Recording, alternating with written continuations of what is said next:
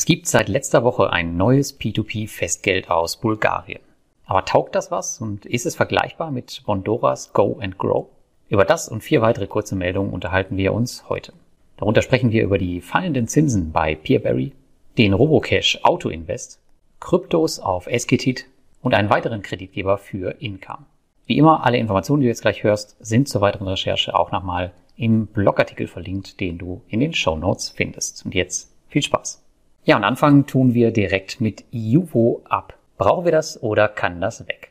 Letzte Woche gab es von Iuvo die Ankündigung, dass ihr Produkt Iuvo ab nun auch in Euro verfügbar sei. Vorher gab es das nur in BGN, dem bulgarischen Lev. Ich persönlich kannte Iuvo ab vorher noch gar nicht und habe es mir mal im Zuge der News heute ein bisschen näher angeschaut.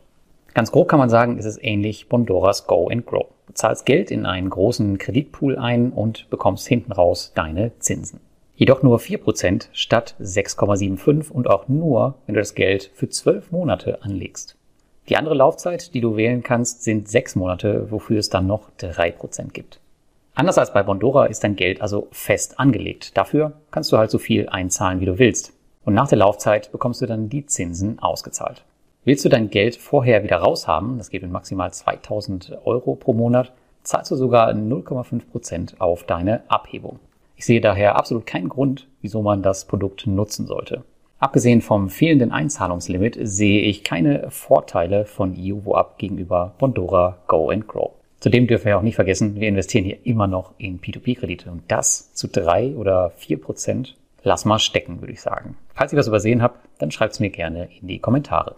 In der News Nummer zwei geht es um Esketit. Immer mehr P2P-Plattformen dringen in die Welt der Kryptowährungen vor.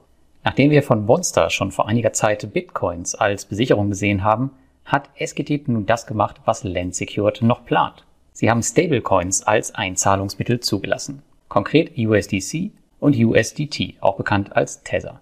Beim Einzahlen habt ihr dafür jetzt gesonderte Optionen. Anstatt auf Bankaccount geht ihr dann auf Crypto Wallet. Zahlt ihr Kryptowährungen ein, werden diese von Esketit in Euro umgewandelt und ihr könnt damit ganz normal in P2P-Kredite investieren. Genauso gut könnt ihr aber auch Kryptowährungen wieder auszahlen, das Ganze rückwärts vollziehen. Die neue Funktion ist sicher kein Gamechanger, bietet aber eine weitere Art für Esketit an neue Gelder zu kommen. Schreibt gerne mal in die Kommentare, wenn ihr es schon getestet habt. Und auch letzte Woche wurde wieder am Zins gedreht. Diesmal traf es Peerberry. Hier wurden bei einigen Kreditgebern die Zinsen bis auf 8% runterkorrigiert. Das ist aber bisher die Ausnahme und der Großteil liegt noch bei 9% oder darüber. Letztlich antwortet Peerberry damit auf die immer höhere Nachfrage nach P2P-Krediten und an ihrer Plattform selbst. Schauen wir aktuell in die anderen Assetklassen, dann ist klar, dass momentan mehr und mehr Privatinvestoren stabile Anlageklassen suchen. Zwar sind P2P-Kredite für viele immer noch eine Hochrisikoanlage, schaue ich aber in die Historie meiner P2P-Karriere, dann ging es hier im Gesamten ausschließlich trotz einiger Plattformausfälle aufwärts. Und je länger dieser Trend auch bei anderen anhält, desto mehr Privatanleger werden P2P-Plattformen wie Peerberry aufsuchen. Und damit kommen wir zur nächsten News. Langsam aber sicher dürfte der estnische Marktplatz Income für viele eine interessante Alternative zu Mintos bieten. Anfangs war noch stark die mangelnde Diversifikation und Kreditverfügbarkeit ein Problem. Mittlerweile kommen aber fast wöchentlich Meldungen, dass neue Kreditgeber angeschlossen werden. Und das obwohl die Plattform selbst für die Kreditgeber wohl die schlechtere Wahl sein dürfte, denn hier können sie die Investoren nicht einfach ausnehmen wie Weihnachtsgänse, denn dafür sorgt ja Income mit dem entsprechenden Sicherheitsmodell. Und so gab es in der letzten Woche wieder eine neue Meldung von Income. Diesmal kommt der mexikanische Kreditgeber Vivus Mexico auf die Plattform, was auch die Länderdiversifikation noch einmal breiter macht. Vivus Mexico ist ein lizenzierter Kreditgeber mit über 800.000 Kunden und einem Track Record von sechs Jahren. Und damit kommen wir zur letzten News. Nicht nur Peerberry hat die Zinsen gesenkt, sondern vor einiger Zeit auch Robocash. Und zwar so weit, dass man den Auto-Invest softwareseitig anpassen musste. Der einstellbare Mindestzins war nämlich 10%. Ab jetzt bietet Robocash jedoch auch kurzfristige Kredite mit 9% an.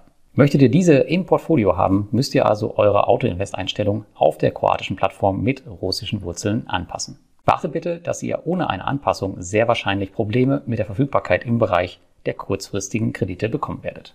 Seid ihr eher langfristig orientiert wie ich, könnt ihr die Einstellungen getrost ignorieren. Das waren die News für diese Woche und wir hören uns beim nächsten Mal wieder.